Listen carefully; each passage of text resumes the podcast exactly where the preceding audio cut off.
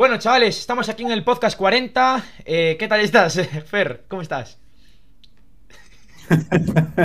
bueno, bien, bastante divertido este podcast, un podcast un poco distinto, con problemas, pero bueno, con, con mucha alegría por, por haber eh, festejado ayer, que salimos campeones, muy contento por, por, bueno, por Lío y por todos los argentinos que nos veníamos comiendo cada chasco en todas las finales. Eh, yo por lo menos es la primera vez que lo veo a Argentina salir campeón de algo, más allá de los Juegos Olímpicos, así que muy muy contento, muy contento con los dos fichajes que cerramos, que también son de la casa, son de acá.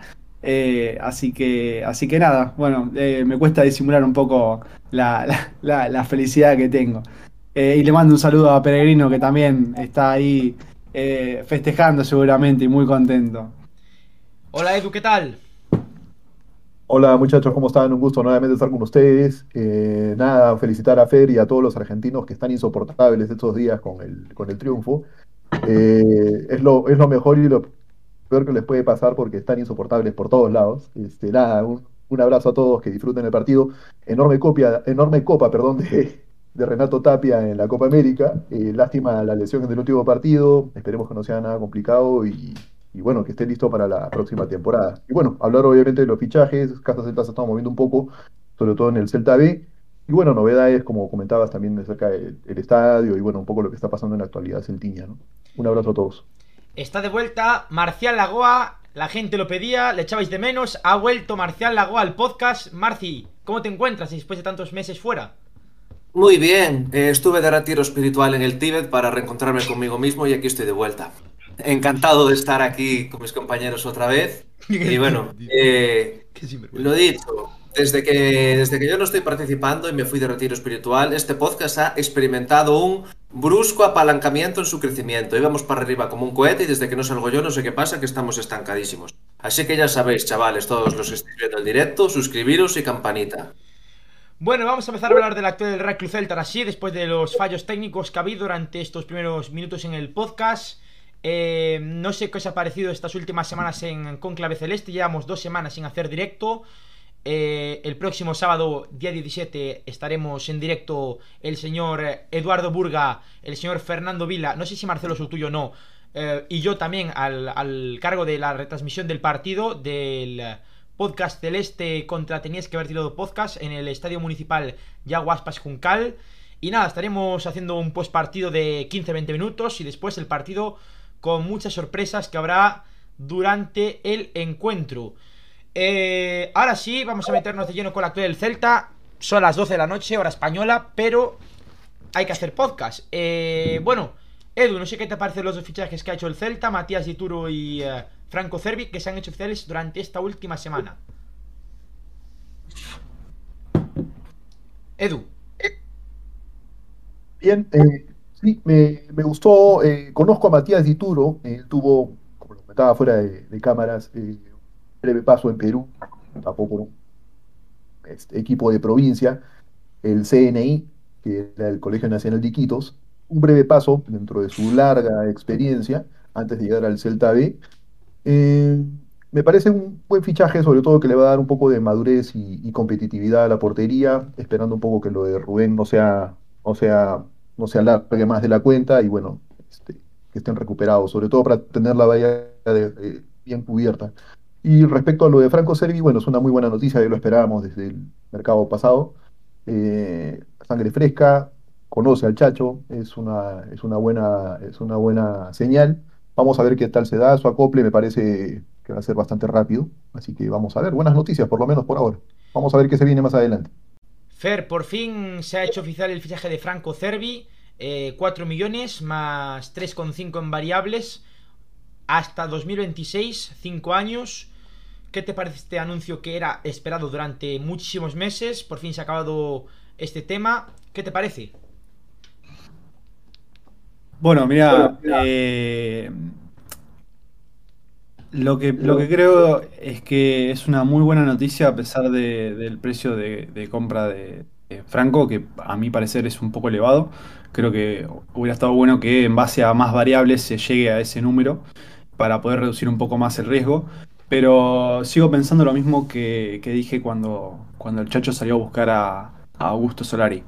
Él busca gente que conoce y gente que él esté casi seguro de que le puede rendir por unas funciones muy específicas. Yo creo que Franco viene a aportar para darle eh, recambio y aire a Nolito. Darle competencia y darle aire. Para que Nolito no tenga la presión de tener que estar los 90 minutos cumpliendo en el Celta. Recordemos que Nolito ya tiene una edad bastante avanzada, eh, las piernas no le van a dar lo mismo y, y, el Chacho cada vez va a pedir más desde lo físico. Entonces yo creo que me gusta mucho verlo al Chacho buscar hombres que él los conoce, son de los suyos y, se va a apoyar mucho en esa clase de jugadores. De, acá en adelante a próximos mercados de pase, yo creo que si el proyecto es sigamos apoyando al Chacho, el Chacho se va a apoyar mucho en, la gente que conoce porque es muy cabalero, es muy, es muy común acá hacer eso. Eh, no por, por la nacionalidad propiamente dicha, sino por haber estado con él, Franco eh, trabajó con él en, Rosario Central, se conocen de ahí, eh, lo conoce perfectamente y, yo creo que él debe ver eh, qué tanto lo puede explotar y qué tanto puede llegar a revalorizarse para el Celta y en un, en un futuro poder venderlo por un poco más de dinero del que se puso. en principio estoy contento, me parece que es una gran variante, una gran variante, pero me gustaría sacarle la presión de que tenga que ser titular y decir, bueno, ojalá que venga a aportar, ojalá que venga a darle esa rotación que necesitamos en el puesto de Norito. Y que de a poco, como hizo Augusto, que de a poco vaya creciendo, que de a poco vaya aportando, sin tener esa presión de tener que ya demostrar urgente. Eh, esa es mi visión, yo no lo veo como titular indiscutido, sino que, que venga, que aporte, que de a poco que se acople a un sistema que está funcionando perfecto, que está muy bien, a un equipo que está muy unido. Y bueno, ojalá que con el correr de los partidos pueda tomar esa, ese ritmo y, pueda darle eh, muchas asistencias a este equipo, que eso es lo que espero de él. Marci, ¿qué te parece el chaje de Cervi y el de Ituro? Bueno, eh, con el tema Cervi coincido un poco con Fer, con todo lo que ha dicho, sobre todo que no tiene que ser eh, sentir la presión de ser titular, viene para darle aire a Nolito, para entrar en esa rotación, porque Nolito ya va estando viejo y ya eh, el día que Nolito esté más viejo, ya de cara a futuro, sí que podría ser el, titular para la banda izquierda que necesitamos en un futuro. Yo estuve viendo vídeos de él, me parece un tío con mucho desequilibrio, con mucha electricidad, pero la verdad que tiene unos números bastante pobres ¿eh? y bastante peores que los de Nolito, y eso que juega en un equipo grande de una liga que tiene menos nivel que la española. Pero bueno, quiero pensar que también es fruto de estar en un equipo con mucha exigencia, que quieras que no juega Europa y que tendrá más competencia. Espero que aquí tenga un poco más de aire y pueda ir creciendo. Y lo de Dituro, yo le veo sentido única y exclusivamente si en Casa Celta nos escucharon y van a hacer la jugadita con Iván que hicieron en su día con Joel. O sea, cederlo a algún equipo de segunda para que crezca, que yo creo que es lo que hace falta. Si es para ceder a Iván, me parece muy bien que se fiche Dituro. Si vamos a tener tres porteros, me parece una estupidez, porque Iván esta temporada estuvo creciendo mucho, ya no es el portero que era a principio de temporada pasada, tiene muchos más partidos, tiene mucho más cuajo en primera, en los últimos partidos que jugó ya se le vio más hecho, ya tiene titubea menos, tiene mejores actuaciones, Ahora además fue a los Juegos Olímpicos, que espero que también le sirva para crecer un poco más como portero. Y entonces el fichaje de Dituro yo simplemente le veo sentido si es para ceder a, a Villar, porque si, nos vamos, si vamos a tener a los tres y para estancar a Villar, sí que no le veo sentido. Entonces me parece muy buen fichaje, un tío veterano que te pueda cumplir en la portería como suplente con la condición de que cedamos a Villar. Si es para tener a tres porteros, me parece tirar el dinero y, estancar a Iván. Y, y, cuidado porque lo que dices tiene sentido, ya que el Celta B ha hecho oficial, lo diremos después, lo eh, analizaremos, el fichaje de Caizca Campos, portero que el año, pasado estaba en el Valladolid Promesas, en el final del Real, Valladolid. Y es un fútbol, es un portero Gaizka Campos que el año pasado mostró mucha seguridad bajo palos. Muy buen para penaltis, hay que decirlo, para dos penaltis, la pasada temporada en, en la segunda B. Y, y puedo, puedo ver overbooking en la portería del Celta B porque está Raúl García Rulli, está Gaizka Campos y está eh, Álvaro Fernández, portero que llegó hace dos temporadas a Vigo. Por tanto, son tres porteros. No me extrañaría que alguno de esos tres subiese al primer equipo como tercer portero y Iván Villar eh, se les cedido, que es una opción que no me parece descabellada. Veremos el rendimiento de Iván Villar en los Juegos Olímpicos, pero cuidado, cuidado porque Iván Villar, eh, vi un par de vídeos con la selección ahora entrenando, preparándose para los Juegos Olímpicos que empiezan en, una semana o una semana y media. Y a ver qué pasa con Iván Villar porque puede revalorizarse.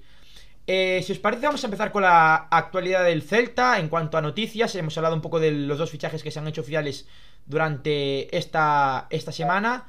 Eh, vamos con el primer, primera noticia.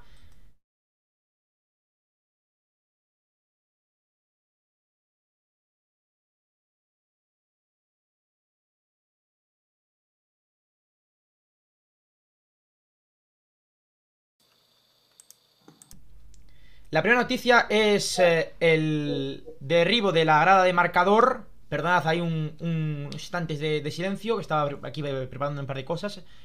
Eh, nada, eh, el derribo de la grada de, de, marcador que ya han tirado las, bueno, las escaleras de la grada de Río que conectaban para poder hilar ¿no? una parte de la grada con otra. Y bueno, el alcalde que ha dicho en una comparecencia hace un par de días que la grada de marcador tardará unos meses en ser eh, desmontada al completo, íntegramente.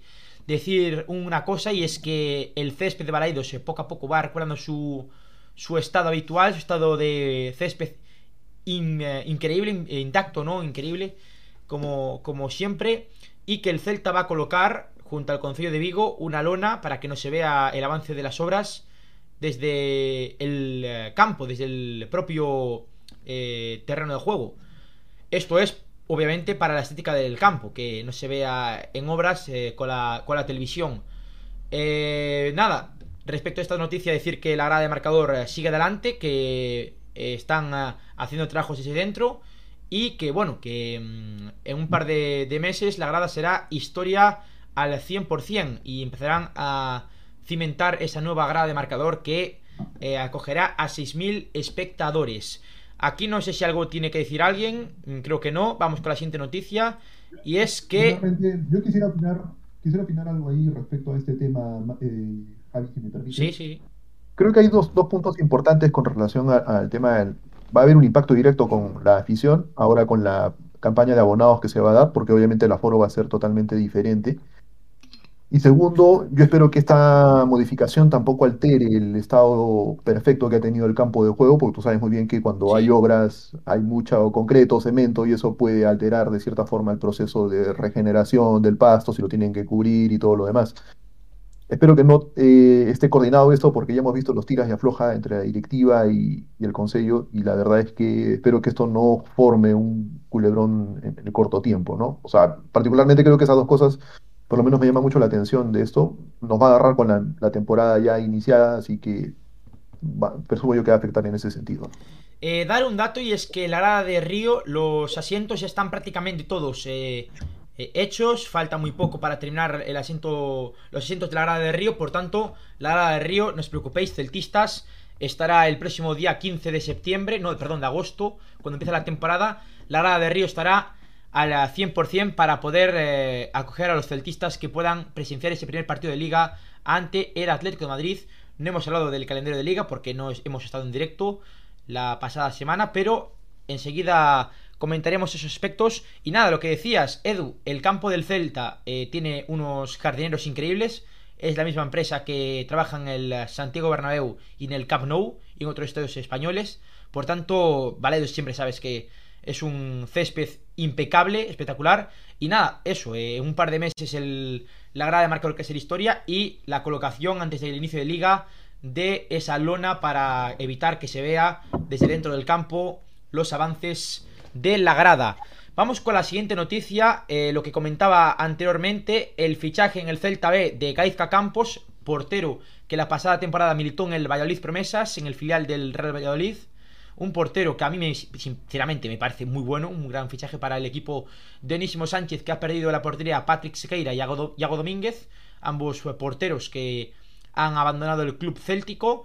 Y Gaizka Campos, que es un auténtico fichajazo para el filial céltico. Y eh, veremos eh, por cuánto lo hace. Creo que lo hace por eh, dos temporadas, si no me equivoco. Y ojalá Gaizka sea un portero importante. Y yo creo que va a ser el portero titular con 24 años. raro me parecería que, alguien le quitase el puesto. Puede ser que Raúl García haga una gran pretemporada con el Celta B de Sánchez y consiga esa titularidad, pero en principio Gaizka Campos, que es eh, el portero a priori favorito, y es más, Gaizka que ha ido al stage de pretemporada en Marbella con el Chacho Coudet. Eh, no sé si queréis apuntar algo sobre el fichaje de Gaizka Campos, si no vamos para la siguiente noticia. Este es el que se comió los cinco goles del, del Celta B, sí. Celta B, sí, en sí, visita, ¿no? Sí.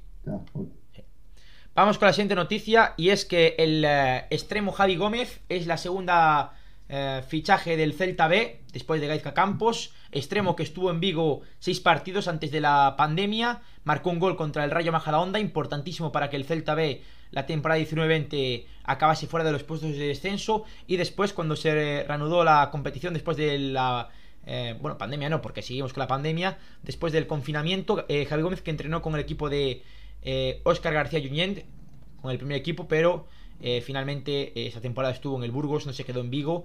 Y ahora vuelve a la que fue su casa, un fichaje de calidad, un fichaje que ha jugado prácticamente todo con el Burgos. Mm, no sé qué os parece, pero me parece un gran grandísimo fichaje para el equipo de Onésimo Sánchez. Sí, sí, a mí también me parece un muy buen fichaje. la verdad que lo veo como un fichaje de sensatez. Creo que va a reforzar muy bien al equipo. Vamos con la siguiente noticia. La noticia de que eh, el Celta se ha hecho con los servicios del jugador del Villarreal, eh, Carlos Beitia, un jugador que me han llegado muy buenas eh, informaciones sobre él. Me dicen que es un futbolista a priori que quería el Barça el Madrid. Y finalmente lo ha hecho el Celta.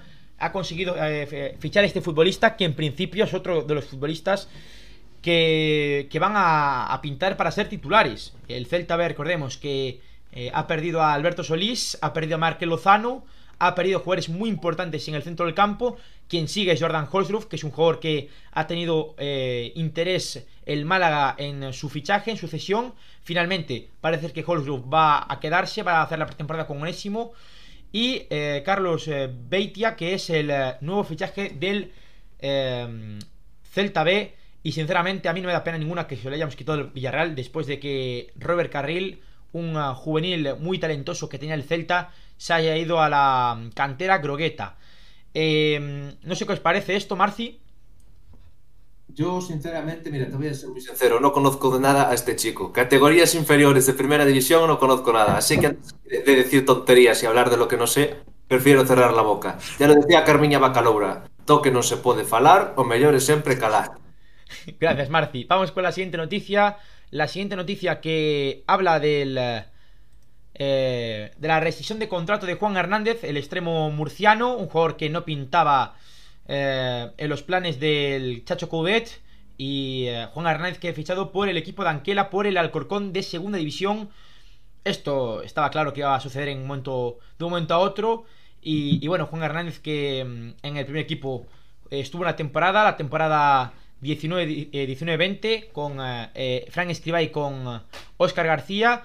Y donde más despuntó el futbolista de Lorca fue en aquel partido contra el Peña Zagresa, que marcó dos goles. Fue el partido donde sin duda más se demostró en el equipo céltico, además de ser uno de los grandísimos futbolistas en la temporada 18-19 con el Celta B. Mira, a mí este chico me parecía o sea, cuando jugó con el Celta no me pareció que lo hiciera nada mal, aunque aquella temporada el equipo estaba tan caído que cualquiera que lo hiciera medio decente iba a parecer Maradona. Pero tampoco me hubiera desagradado que este chico, y además cobrando lo poco que debe cobrar, se hubiera quedado en el primer equipo como para dar alternativas. Porque es un pavo que siempre va a cumplir, que no te da problemas, que tiene una ficha baja, que puede jugar por ambas bandas, te aporta soluciones, ya jugó por ambas bandas aquel año en el Celta. Y aparte, el año pasado estuvo en segunda en un equipo, no me acuerdo cuál era, pero no era un equipo que estuviera muy arriba y para los partidos que jugó hizo cuatro o cinco golitos, dio alguna asistencia, o sea, no hizo mala temporada. Jugó en, el, jugó en el Sabadell y el Sabadell descendió. Pues mira, un equipo que descendió, el tío marcó cuatro o cinco golitos y tampoco es que jugara tantísimo. Alguna asistencia dio, o sea, a mí este chico como alternativa para como último recurso para jugar en cualquiera de las dos bandas, porque tampoco me hubiera desagradado que se hubiera quedado en el primer equipo. Pero bueno, entiendo que quieran aligerar masa salarial, aunque con este tío no creo que aligeren demasiado. Y bueno, eh, si es para traer algo mejor, está bien. Pero ya te digo, a mí no me hubiera desagradado quedarnos a este chaval como alternativa. Y yo, un poco comentando también este tema, eh, yo también pensé que se iba a quedar porque en algún momento cuando tuvo una lesión grave, el Celta apostó por renovarle el contrato. Entonces eh, pensé más bien yo también que se podía quedar, pero, pero veo que no, no, no ha sido así. Una pena, pero lamentablemente pues este, acá tampoco no se le dieron muchas oportunidades para que pueda, me parece, lucir su mejor fútbol. Están uh, comentando aquí sobre la creación del Celta C, no hemos puesto edit sobre ese esta noticia que ha sido muy importante. El Celta que tiene segundo filial, Fer, el Celta C. ¿Qué opinas sobre esta, esta noticia? Parece ser que Fer no, no está por ahí. Eh, Edu, ¿qué te parece del Celta C? Me parece bien, me parece que es un tema muy acertado porque creo que el Gran Peña es un equipo amigo del, del Celta. Hace muchos años que tienen, tengo entendido, acuerdos de colaboración y por ahí también han habido unos cuantos fichajes creo que va a ser un acuerdo que va a, rendir sus frutos en poco tiempo, sobre todo para nutrir mucho más a la cantera, a la cantera celeste. ¿no? Eh, vamos a continuar con las noticias eh, del eh, Real Club Celta. Noticia, además, de la serie de Juan Hernández, que Rubén Blanco ha recibido la alta médica. Después de muchísimos meses, recibe la alta médica Rubén Blanco. Y es una noticia importantísima para la... Mm, bueno, veremos si Dituro es el eh, segundo portero, si consigue arrebatarle a Rubén Blanco la titularidad. Y a mí, sinceramente, esto me parece un fichaje muy necesario, el de Dituro, porque Rubén nunca tenía ningún tipo de eh, competencia y por fin la va a tener tras mucho tiempo. Marci. A ver, es que yo no sé si dar por hecho que el, tal Dituro este va a ser una competencia más fuerte que Iván.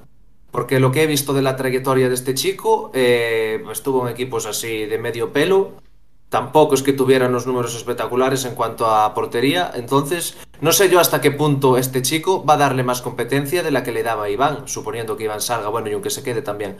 Entonces, no sé, yo creo que más bien que por dar competencias, por tener ahí una chapa y por si Rubén se vuelve a romper, que se rompe seguido, no sé por qué este chaval se rompe tanto. No sé si es un problema de sus hábitos de vida, si es la alimentación, si no sé qué es, pero este, este chaval es de goma, se rompe muchísimo, se rompe por muchísimo tiempo y es, un, y es una pena porque a mí me parece un porterazo, me parece un chico que está creciendo, que tiene buena progresión, que yo desde que le vi debutar dije que iba a ser un porterazo. Y el tío lo ves que va haciendo partidos, se va creciendo, hace temporadas buenas, pero de repente se rompe y se le corta, empezar de cero otra vez y así seguido. No sé Tendrá que analizar alguien en el Celta qué es lo que le pasa a este chaval, si hay que mandarlo al gimnasio, si hay que cambiarle la alimentación, o que no sé qué habrá que hacer con él, pero no es normal que se esté rompiendo tanto y para tanto tiempo, y además siendo portero. Si me dices que es un centrocampista que lleva mucho tute, que bueno, pero es que no sé, no me parece normal. Alguien tiene que analizar a ese chaval y ver qué está pasando con él. Y de Turo, yo ya te digo, me parece el típico portero veterano que te viene por cinco duros y es una chapa que tienes ahí para cuando Rubén se te rompa. Edu no lo veo como una competencia fuerte. Sí. Sí. Yo particularmente también eh, coincido con lo que, con lo que comenta Marci. Eh, tiene sentido si es que Iván va a salir. Eh, si no, no tendría sentido traer a un portero de este tipo. Y me suena a mí también como un fichaje que en algún momento, no sé si lo recuerdan, cuando sonó Barovero como fichaje Para, para el Celta. también un, arquero veterano, un arquero que cobre poco, que pruebe Europa, porque Tituro, si bien es cierto, tuvo experiencia eh, con nosotros no, no, duró mucho, pero creo que quiere sacarse un poco la espinita también. Y si tiene sentido, eh, Iván debería salir fichado o, mejor dicho, cedido a otro equipo para que pueda coger un mayor rodaje. O sea, creo que también tiene mucho sentido. E independientemente también con lo que se está haciendo en la cantera, ¿no? Con el Celta B y los fichajes de porteros, no me hace mucho sentido tampoco, efectivamente, que tener a, a Iván como tercer portero, o a Dituro, mejor dicho, como tercer portero, no, no me, me da. Y con respecto a lo de Rubén, pues en realidad qué bueno que ya tengo una alta médica. él, yo sabía que había cambiado de hábitos alimenticios porque antes se rompía mucho más que, ahora, pero igual sigue teniendo una fragilidad muscular que puede darse, no sé si por un tema de dosificación, ejercicio, no sé, ahí hay, como dicen así, creo que hay que mirar un poquito más con lupa qué es lo que está pasando con él, porque no es normal que se rompa tanto. Tapia, con el esfuerzo que hace en la temporada, la verdad que ya se debería haber roto hace tiempo, pero no, no ha sido así, el tipo ha aguantado, pero es un tema de contextura, fisonomía, no lo sé, genética de repente también, que, que podría entrar a tallar, pero, pero bueno, esperemos que esta vez sí le dure la buena salud eh, para tranquilidad de todos, porque también creo que Rubén es un, portero, un porterazo para nosotros, y la continuidad le ha hecho mucho bien estando acá en Casa Celta. Entonces, eh, estas lesiones lo que hacen es retrasar su, su crecimiento y a nosotros obviamente evitar de poder disfrutar de un portero de nivel, ¿no? Vamos con las noticias, seguimos con el eh, tema de las eh, noticias, vamos con la siguiente y es eh, que Cervi es nuevo futbolista del Real Club Celta, lo comentábamos antes, el fichaje de Franco Cervi por el Real Club Celta firma hasta 2026, al principio ponía 2024, pero no, 2026, Franco Cervi, nuevo jugador del Celta, al extremo izquierdo, ya habéis opinado un poco sobre el fichaje de Franco Cervi, Ahora bien, os quiero preguntar por eh, los eh, por el dinero, por eh, las cifras del fichaje que, decíamos antes, 4 millones más 3,5 en variables. Esas 3,5 dependen de los goles que marca, asistencias y sobre todo si el Celta entra en UEFA, tendrá que el Celta pagar esos 3,5.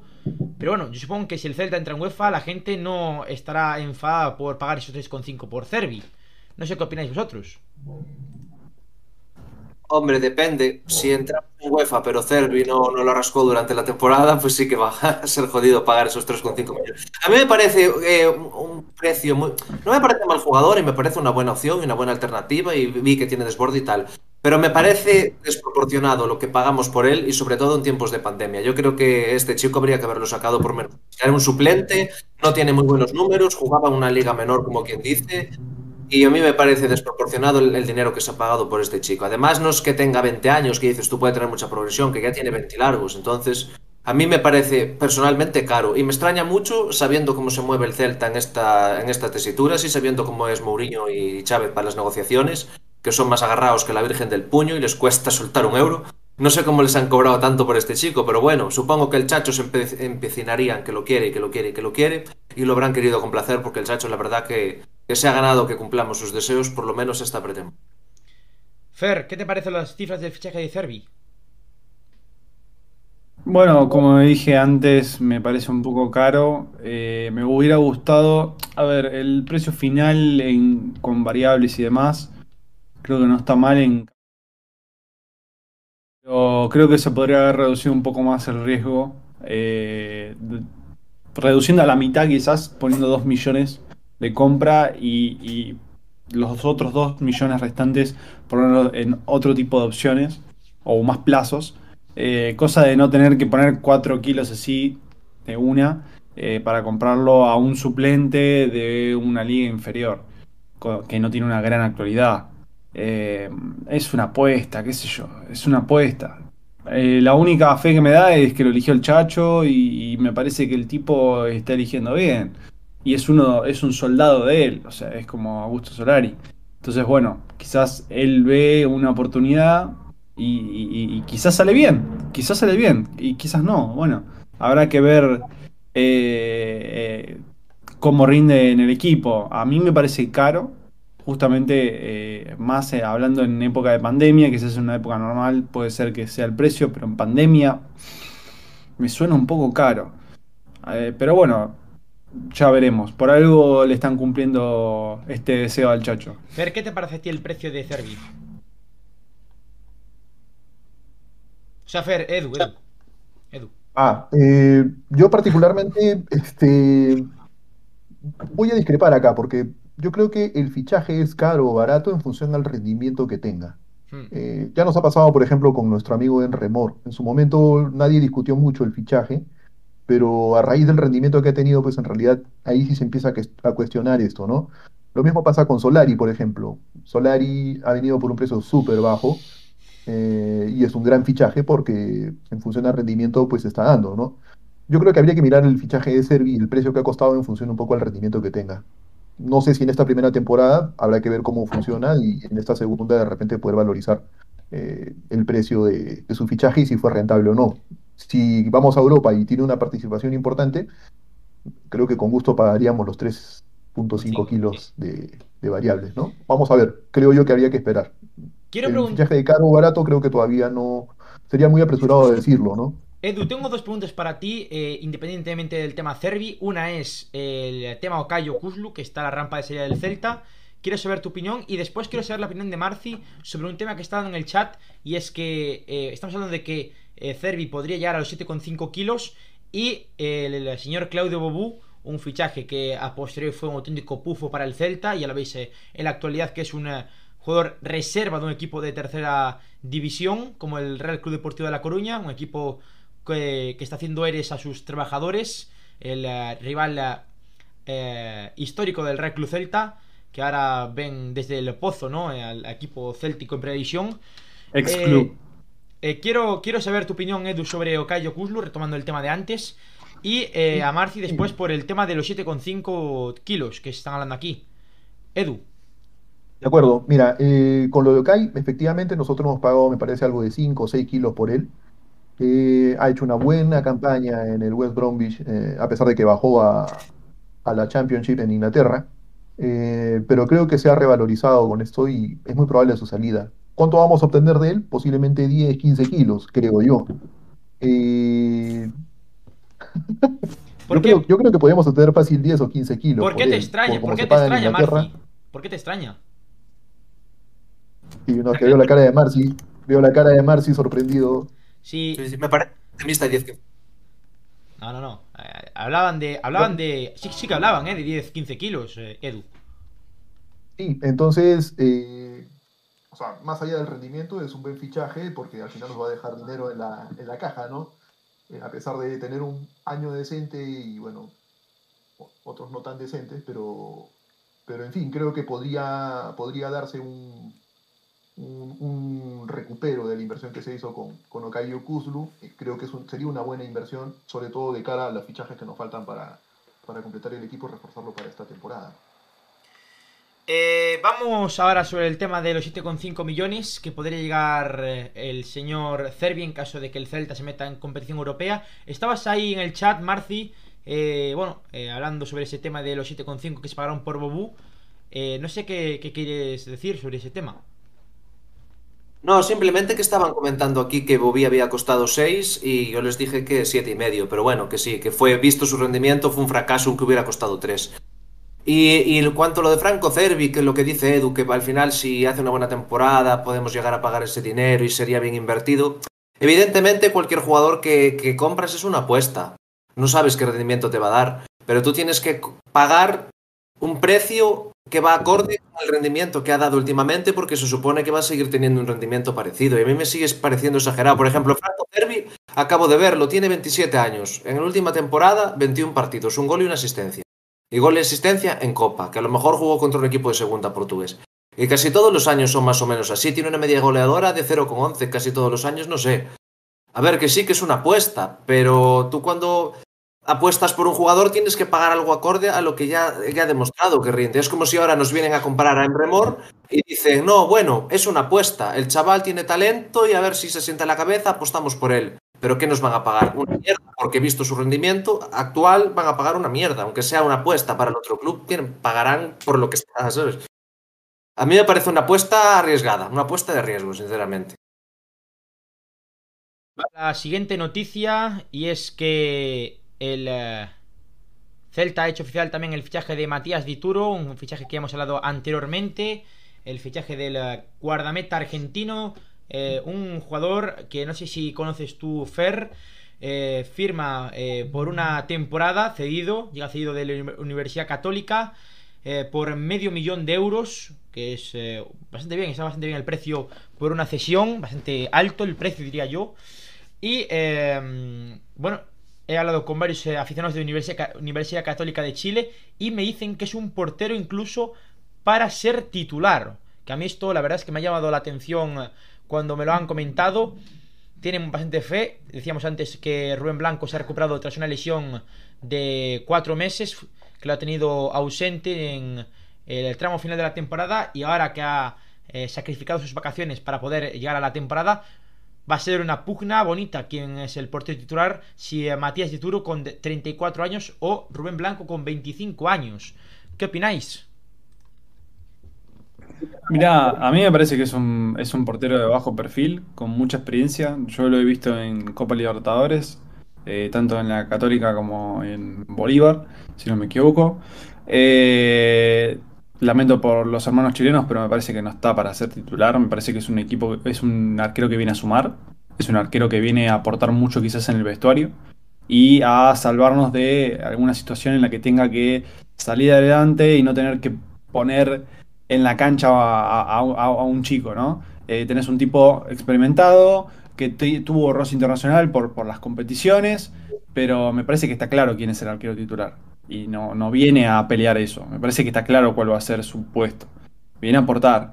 Eh, me parece que es un buen acuerdo, eh, pero no mucho más. A ver, la realidad es que la Católica podrá haber hecho un buen rendimiento en la liga chilena, pero no me dice mucho eso. Vamos con la siguiente noticia. Noticia eh, también de esta semana. Que mm, eh, bueno, se hizo oficial en el día de ayer. Y es que el Celta se enfrentará en el primer partido de la pretemporada en Marbella al Atlético Sanluqueño de Primera Ref, equipo de la tercera categoría del fútbol español. Por primera vez eh, en la historia se van a medir estos dos clubes. El equipo donde jugó Nolito, que precisamente está en esa imagen, que subió el Celta a las redes sociales será en el Marbella Football Center, eh, un campo donde han entrenado eh, muchísimos equipos eh, en sus stages y se medirán el 24 de julio a las 6 de la tarde Celta Atlético Sanluqueño. Anoten ese primer amistoso del Celta 21-22. Más noticias, tenemos más noticias y es que el Celta se medirá al Bayer Leverkusen en eh, la ciudad deportiva del Bayer Leverkusen. Está por ver si va a ser en la ciudad deportiva o en el estadio, en el Valle Arena. Eh, estadio imponente, un estadio que, voy a dar un dato, aunque no importa mucho, tiene un hotel dentro del estadio. Eh, se enfrentará en el día 31 de julio a las 4 de la tarde en un partido típico porque serán tres partes de 45 minutos. Algo que yo no lo veo muy claro. No lo veo muy claro porque el Celta tiene muy poca gente en el stage de pretemporada, 20 futbolistas y solo son 16 de campo. Cuatro porteros tiene el Chacho Coudet ha llevado a Marbella. Después daremos la lista de eh, jugadores que han ido convocados a ese stage de pretemporada que ha sido hoy, la salida desde Vigo hasta eh, Marbella. Y eh, vamos con la siguiente noticia, que es el tercer amistoso que se ha confirmado hasta el momento, el partido entre el Wolverhampton Wanderers, los Wolves, contra el Real Club Celta en el Molineux Stadium, estadio del equipo Em, eh, amarillo y negro que se enfrentará al Celta el próximo 7 de agosto a las 4 de la tarde. Un equipo con eh, varios futbolistas españoles como Adama Traoré o Johnny Castro Otto, ex futbolista del Celta. Y eh, un partido que a priori se plantea como una prueba de fuego para ver el Celta hasta qué punto tiene que reforzarse o qué tan fuerte llega al primer envite de la temporada. ¿Qué, os parecen estos partidos de, pretemporada? ¿Qué, ¿Cómo lo veis? A mí me ha dejado flipado eso de tres partes de 45 minutos, no lo sabía yo. Van a jugar, o sea, un partido de tres partes. Sí. Bueno, ya sabemos que al Chacho le gusta dar tralla física, pero bueno, en pleno verano meterse semejante tuti, bueno, me parece un poco exagerado y además teniendo en cuenta lo que dices tú, que ahora mismo tenemos poquísimos jugadores de campo, a mí me extraña muchísimo. Pero bueno, como tienen un hotel en el estadio, igual pueden ir descansando entre partido y partido. Pero nada, esto, típica temporada, juegas con algún equipillo así de una categoría menor, en algún sitio así para hacer un stay, después vas jugando ya contra rivales de mayor enjundia. Típica pretemporada de... Sí, está bien, los partidos me parecen bien, son buenos rivales, uno de la Premier, Bundesliga y alguno por aquí de casa de una categoría inferior para calentar. Bueno, típica pretemporada sin más. Vamos con las siguientes noticias. Eh, yo, no, sé si tenga... A ver, yo no sé si, si, hay algún tema ahí con relación a los nuevos fichajes que vayan a venir, porque si en 24 vamos a medirnos con el Bayer Leverkusen, tenemos prácticamente, ¿qué? 13 días, menos de dos semanas para digamos, la pretemporada, o sea, creo que nos va a quedar muy justo el tiempo y sobre todo que, teniendo gente fuera como Tapia, por ejemplo, que está de vacaciones y algún otro que también pueda estar fuera como por ejemplo Araujo, eh, que van a demorar en ingresar a la pretemporada. No sé qué tan bueno sea jugar esos 45, esos tres partes de 45 minutos con el Bayern Leverkusen, salvo que llevemos el total de cantera también tenemos la línea con, con cantera, ¿no? Dar un dato y es que mm, eh, Miguel Baeza podría salir al Rayo Vallecano cedido, a un equipo de primera. Están, dando esa opción. Y otra cosa que decías, Néstor Araujo está en la Copa Oro, ¿no? Que hoy, eh, ayer jugó el primer partido, ganó, ganó México, ¿no? Sí, sí, pero no, no jugó, creo, Néstor ayer. Pero sí está, sí está con su selección. Pues veremos porque el Celta tiene que fichar, muy poca gente en plantilla. El Celta ve que, mm, que bueno, eh, también tiene muy poca gente en plantilla para poder hacerle la pretemporada. Y veremos el Celta C en tercera ref, cómo hace para eh, rellenar esa plantilla. Hay que ver cómo, cómo hace el Celta, pero, insisto, tienen que venir fichajes. Y no me parece tan descabellado que vengan 5 o 6 fichajes. No me parece tan descabellado. Continuemos con eh, las noticias de clave celeste. Vamos con la siguiente noticia que nos ha dejado esta semana. Es eh, la noticia de que Mostoboy saldrá en el FIFA 22 como icono. Esto es una noticia anecdótica, pero Mostoboy, el eh, mejor jugador de la historia del Real Club Celta, junto a Yago Aspas, saldrá en el eh, próximo videojuego de la saga canadiense de fútbol, con una media de 86 como leyenda del club. Continuamos con más noticias sobre el Celta.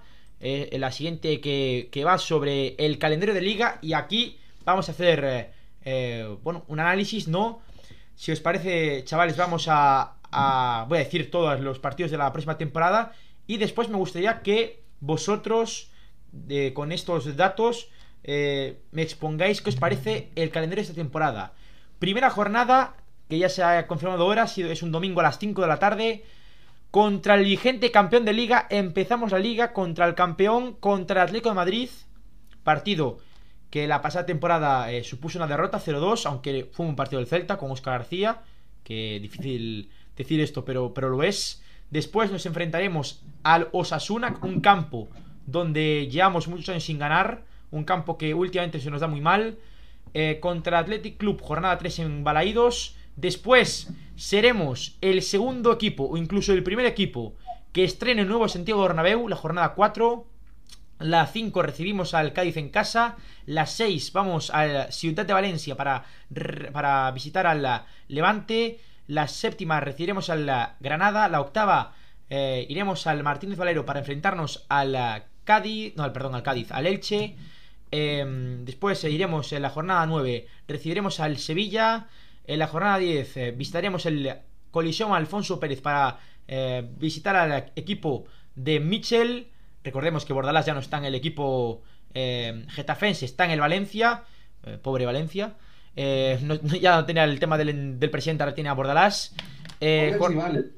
jornada, jornada 11 recibiremos a la Real Sociedad. Jornada 12 en el campo que peor se nos da de primera división, con diferencia el estadio del Rayo Vallecano, Vallecas. Veremos si el Celta rompe el maleficio después de muchos años. Jornada 13 recibimos al Barcelona. Jornada 14 recibimos al Villarreal. Dos jornadas seguidas en casa muy complicadas. Jornada 15 Mendizorroza contra el Alavés. Jornada 16 en Balaidos el Valencia de Bordalás y compañía. Jornada 17 visitaremos el Visit Mallorca Stadium o Son Moix contra el eh, Mallorca. Jornada 18 contra el Español. Cerraremos la primera vuelta en el Benito Villamarín contra el Betis. Jornada 20 en el Real Arena contra el eh, Real Sociedad. Jornada 21 contra el Osasuna en Balaídos. Jornada 22 en el Pizjuán contra el Sevilla. Jornada 23 contra el Rayo Vallecano. Eh, jornada 24 en el nuevo Mirandilla contra el Cádiz. No se llama ya Ramón de Carranza, han cambiado el nombre del estadio. Ahora cambian todos los nombres de los estadios. El nuevo Mirandilla contra el eh, Cádiz. Jornada 25 contra el Levante en casa. Jornada 26 en el Wanda Metropolitano contra el Atlético Madrid. Jornada 27 en Somoix, perdón, no, Somoix no, en Balaídos contra el eh, Mallorca. Jornada 28 en el Estadio de la Cerámica contra el Villarreal. Jornada 29 en Balaídos contra el Betis. Jornada 30 contra el Real Madrid en Balaídos. Jornada 31 en eh, Cornellá contra el eh, Español. Jornada 32 en la Catedral en Samamés contra el Atlético Club. Eh, jornada 33 en casa recibimos al Getafe. Jornada 34 visitaremos los Cármenes con el eh, Granada. Jornada 35 recibimos al Deportivo a la vez, jornada 36. Prácticamente la misma jornada, una menos que el año pasado, eh, visitaremos al eh, eh, Barcelona en el Camp Nou. Y el último partido de temporada en Balaido será contra el Elche para después finalizar la temporada en Mestalla contra el Getafe de el hombre de la ganadera porcina, el entrenador con el fútbol más duro de toda la categoría, contra el Valencia de José Bordalás. Vamos a analizar esta, esta, este calendario de la temporada 21-22. ¿Qué os parece, Edu? Eh, ¿Sabes? Cuando estuve leyendo ah, el calendario, dije, bueno, el Atlético de Madrid y el Real Madrid en las primeras jornadas, mejor que nos toquen ahora porque se van a estar menos rodados, pero me acordé de un partido que jugamos con, contra el Real Madrid, me parece, no sé si fue la temporada pasada o la antepasada, que nos ganaron, creo que 2-0, 3-0. 3-1. 3-1, este, y como que me deja un poco sin, sin argumentos. Lamentablemente, pues nos tocó así el calendario, creo que vamos a tener que arreglárnosla y vuelvo a reiterar mi preocupación por la demora de los fichajes. Eh, me preocupa un poco eso porque pienso que el, el, equipo puede llegar con falta de rodaje eh, y en condiciones como para poder enfrentar eh, al Atlético que también, bueno, como todos los equipos, también se va a estar reforzando muy bien esta temporada. Fer.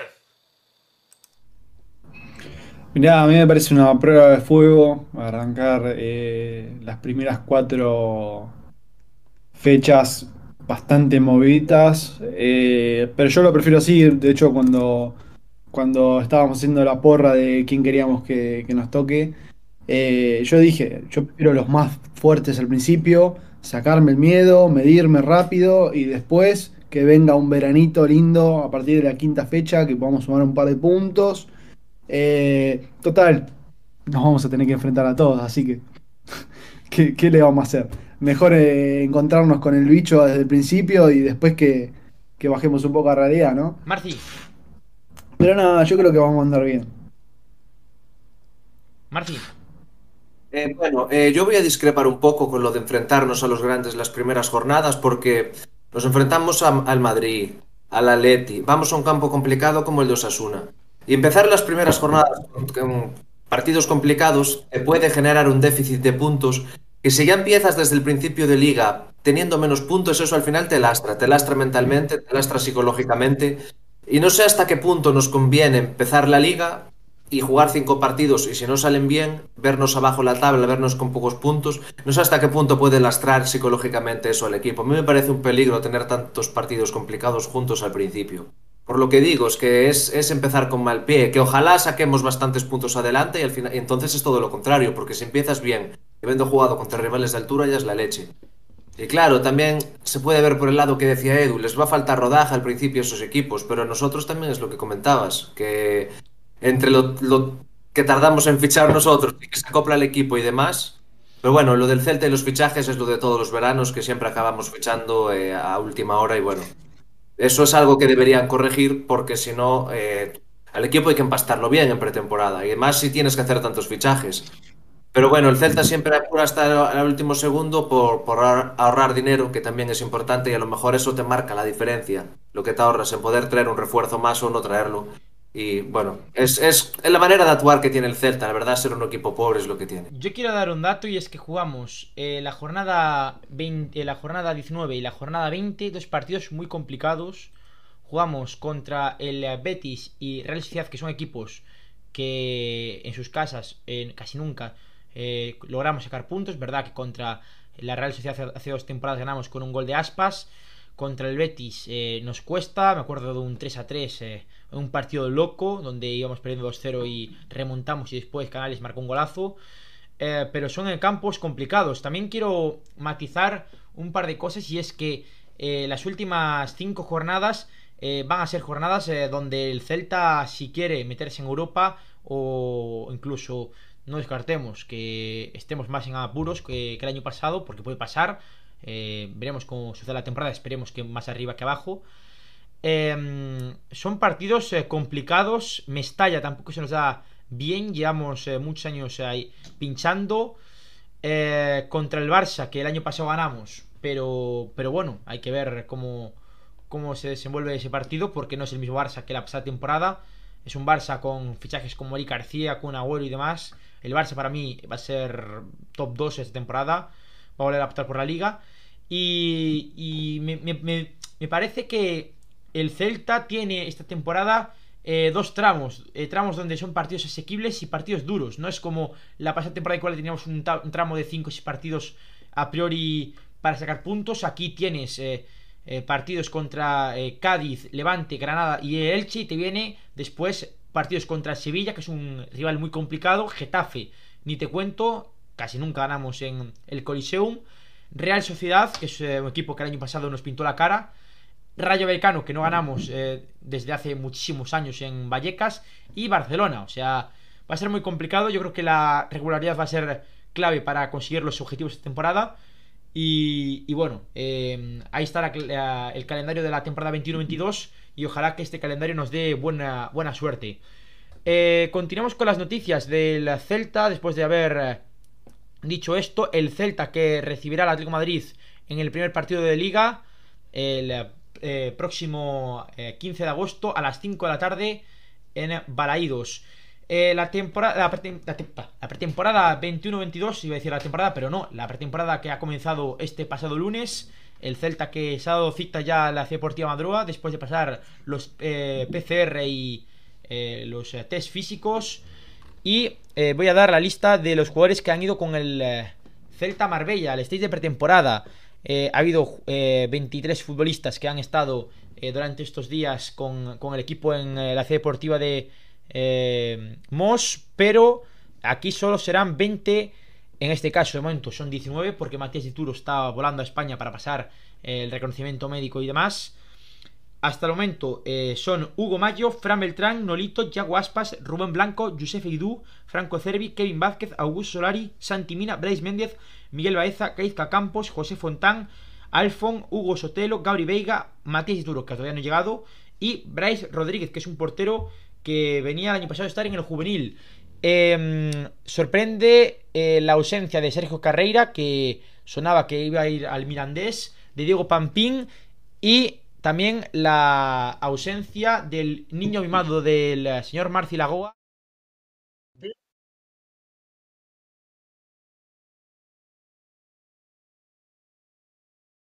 Eh, Emre que ha estado durante varios días eh, en el parte médico y ahora pues ha vuelto a,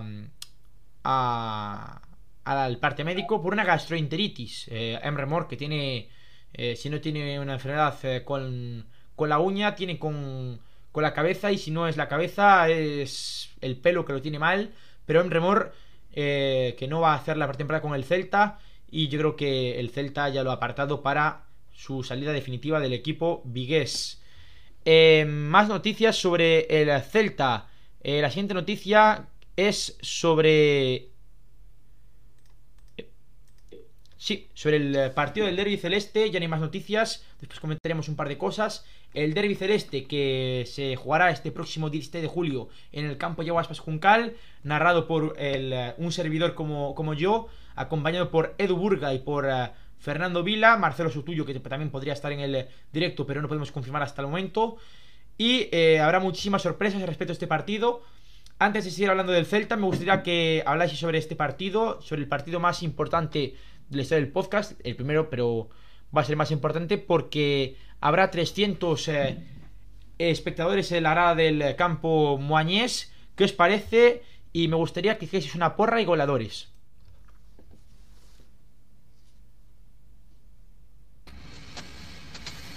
Bueno, a mí me parece un puntapié inicial muy lindo, algo que va a ser muy histórico, una consagración para este gran proyecto que, iniciaste. Eh, me parece que, bueno, a mí la verdad me encantaría poder estar ahí y poder jugar. Eh, pero bueno, vamos a disfrutarlo desde la distancia, eh, como se pueda. vamos a ver qué dificultades podemos llegar a tener y ojalá que los que puedan Pues, pues, Fer parece, que parece ser que se ha ido. Está por aquí Peregrino comentando que, si no va. Maxi, tú... A ver, Tú eras sorpresa, tío. Tú ibas a venir de comentarista sorpresa. Pero bueno, ya, ya hablas de más, macho. Ya nos, nos fastidias la sorpresa. Eh, ahora, cuando, recuperemos a, a Fer, eh, continúa con su exposición. Edu. Yo, bueno, súper entusiasmado con relatar el partido. Va a ser todo un evento, un acontecimiento para este podcast y obviamente para nosotros también. Desde la distancia, como lo decía Fer, morimos de ganas de poder estar presentes en el partido. Yo de repente no para jugar, pero por lo menos sí para pasar las bebidas. pero este emocionado, va a ser un evento muy, muy interesante, muy bonito, muy ameno. Y bueno, definitivamente pues invitarlos a que no se lo pierdan. Si pueden ir en directo a verlo, hay 300, eh, hay 300 eh, invitaciones para, para ustedes, así que ya las instrucciones ya justo las puso Javi en el, en la cuenta de, del podcast, así que ya saben, para poder hacerse acreedores y, estar presente en este evento, puedan este, acompañarnos ese día, que va a estar muy divertido, la verdad. Y nada, eso. Señor Marci Lagoa, ¿qué opina usted del partido de este próximo de este próximo sábado como entrenador del equipo? Eh, bueno, a mí me parece muy optimista por parte eso de 300 espectadores. Pueden entrar 300, que a lo mejor vienen 3, ¿sabes? sabemos cuántos van a venir. Pero bueno, hasta, hasta 300 se puede venir. Yo os animo, a los que viváis por aquí cerca, los que queráis acercar, podéis, podéis acercaros a conocer a vuestro ídolo Marci. Puedo tomaros una autora, podéis haceros una foto conmigo, no muero, tranquilos. Y, nada, eh, nadie te contestó lo de la porra, yo me voy a mojar. Mira, 2-0 para nosotros con goles del Mister. Dos de. Veo fuerte. Lo veo, lo veo muy motivado con el nuevo partido. El Mister. el bueno de Diego. Edu Porra. Yo coincido, 2-0 también, un gol de Mister. Y no sé si vaya a jugar Chaco, pero también un gol de Chaco. Sí, sí, sí. Para. Ya, perfecto. Gol de Chaco y de, y de Mister. O sea, los dos centrocampistas van a marcar. Bueno, esto. Cuidado. Eh, no sé qué decías antes el señor eh, Fernando Vila. Sí, no sé, yo me tiré un monólogo hermoso y se me cortó internet en el medio, así que no sé bien dónde me quedé, pero mi porra va a ser un 3-1 con hat-trick del Torito Jacobe. Pero en vez, de decir... Todo fuera del área. En vez de decir... Que viva el fútbol Jacobe. Eh, ponen aquí gol de Morrazo en el 93. Optimista veo. Un gol de Morrazo en el 93, eh. Lo veo un poco optimista. 7-3 eh, ponen aquí, pero ¿esto que piensan? ¿Que va, a haber, que va a haber espectáculo de goles? ¿Los porteros que van a ser? Eh, ponen aquí eh, uno de Sebas Insagaray. Va a jugar Sebas Insagaray, delantero charrúa. Hemos fichado en el mercado. Y... Sevita, ¿no? Sí. A ver qué tal, qué tal Sebas Insagaray. Eh, pues no sé, os animo a que vayáis al campo, entradas gratuitas, podéis hacerlo por el DM del podcast, de verdad, animaos a ir al partido porque va a ser un evento increíble. Yo por coronavirus no voy a poder jugar el partido, iba a ser el capitán, pero por COVID me, me toca narrar el partido. O sea que me jode mucho, hay que decirlo, mal, y pronto. Pero, pero bueno, eh, espero que mis compañeros lo hagan lo mejor posible, que no... Eh, que no la líen, que no pierdan el partido, por Dios, vamos, se lo pido, que no lo pierdan, que dejen al podcast en, en un estatus grande y bueno. Eh, Aquí ponen empata 3 y ganamos en la tanda de penaltis con dos paradas de David. Lo veo muy optimista, mister. Eh, yo creo que en penaltis perderíamos. Ellos tienen un portero profesional, ¿eh? Nosotros tenemos a David que juega fútbol sala. Dime. Javi, este, la pregunta que estaban poniendo acá también por el, por el chat era si Marci iba a estar con buzo o iba a ir con traje a, partido. Traje, traje, traje. Tienen que ir con traje. Yo lo estoy, estoy, empujando ese proyecto. Necesito verlo a Mr. Marcy en traje, por favor. y si pueden, una heladerita como Bielsa. Nada, increíble. Yo, quiero que vaya, yo quiero que vaya con traje y con gafas de sol. A lo Mohamed. Y con, y con un rosario. Yo en un carnaval fui disfrazado de Mohamed, me cortó el pelo el mister, así me lo dejó parecido a Moja dentro de las posibilidades y fui con mi chalequito, con mi rosario al carnaval. Bueno pues, hasta ahí el tema del partido. Como decimos, eh, estaremos en directo desde las 6, 6 y cuarto, aún no sabemos cuándo va a ser, con este grandísimo equipo, con eh, eh, un grandísimo programa que, que nos espera con entrevistas y sorpresas. Y nada, os iremos comunicando cosas. Javi, queremos imagen. ¿Cómo que imagen? ¿Cómo que imagen? No entiendo. Bueno, eso, que podéis ir al campo DM del podcast, mensaje directo y recibáis vuestra entrada. Tan solo necesitáis el DNI y para adentro, gratis.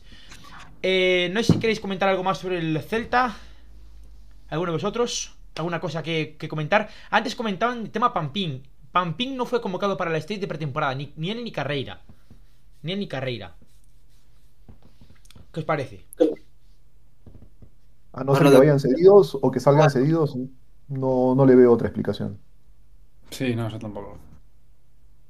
Y menos. y, menos sabiendo que hay tan poca gente en plantilla. Claro, yo digo que lo de lo de Carreira es más un tema contractual, ¿no? Que está, es que estuve un poco desconectado últimamente, claro, en el Tíbet ahí de bañándome en las cataratas, pues no me enteraba de las cosas. ¿Carreira solucionó el tema contrato? Mm, yo creo que no, no. Pues igual es esa la razón por la que no va. Ponen por aquí, ¿será solo audio o con imagen del partido? Con imagen del partido. Con imagen del partido. Sí, sí, no como relatamos desde acá. Claro, claro. estilo, estilo Celta Media, ¿no? Claro, con, imagen del partido. Ojo, tendremos una realización y, vamos, exquisita. Yo os lo, os lo digo. Eh, Javi delantero, yo no voy a, yo no voy a jugar. ah, mira, lo pone aquí Juan Álvarez, eh, nuestro compañero de Druidas. Pampín empieza mañana la pretemporada con el Celta B. Mañana el Celta B Em, empieza la pretemporada y no voy a dar datos, pero cuidado, cuidado. Eh, no están muy contentos los del Celta B, sobre todo los cantranos. Em, a ver qué pasa, a ver qué pasa. Pero sí, el partido será en directo desde el podcast, que están ahí comentando si va a ser eh, con imagen, sí, será con imagen y con eh, muchos cosas guapos. Bueno, en fin, ¿queréis comentar algo más? Yo eh, prender una velita esta semana para ver cuántos fichajes vienen o si logramos contratar a alguien esta semana. Eh, como les digo, mi preocupación, lo ponía también en el chat del, del, YouTube, es que los fichajes vengan pronto y que los que ya están fuera pues se regresen, ¿no? Que Tapia descanse una semanita y que vaya de una vez a, a entrenar, que yo creo que está con ganas. Eh, y nada, eso. Bueno, Marcia, ha sido un placer. Gracias. Nada, igualmente, eh, encantado de haber vuelto por aquí. Y nada, eh, nos veremos en el partido. Edu, un placer. Muchas gracias. Un abrazo a todos muchachos. Un placer nuevamente estar por acá. Eh, esperemos la próxima semana estar nuevamente juntos. Vamos a ver cómo, cómo hacemos, pero desde acá les mando un abrazo a todos. Fer, un placer.